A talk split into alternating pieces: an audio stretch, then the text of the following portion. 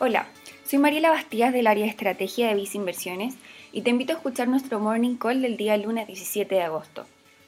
El día de ayer, el gobierno dio a conocer un nuevo plan para reactivar la economía de nuestro país, el cual fue denominado Plan Paso a Paso Chile se recupera. En detalle, será un plan de inversiones en obras públicas, el cual intentará traer de vuelta los puestos de trabajo perdidos, producto de las consecuencias de la pandemia en nuestro país. Dada la crisis económica en la que estamos insertos, es muy importante ver respuestas de apoyo fiscal y monetario por parte de las autoridades de nuestro país, ya que permiten que la recuperación de la economía tenga un apoyo adicional, el cual junto con la reactivación de parte de las actividades productivas permitirán tener mejores perspectivas de crecimiento económico y en consecuencia mejores perspectivas para las utilidades de las empresas.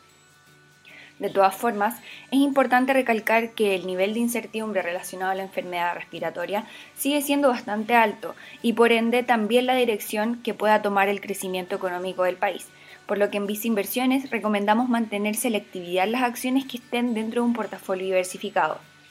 En este sentido, es que destacamos el Fondo Mutuo Vice Acciones Chile Activo, así como también la cartera de acciones recomendada.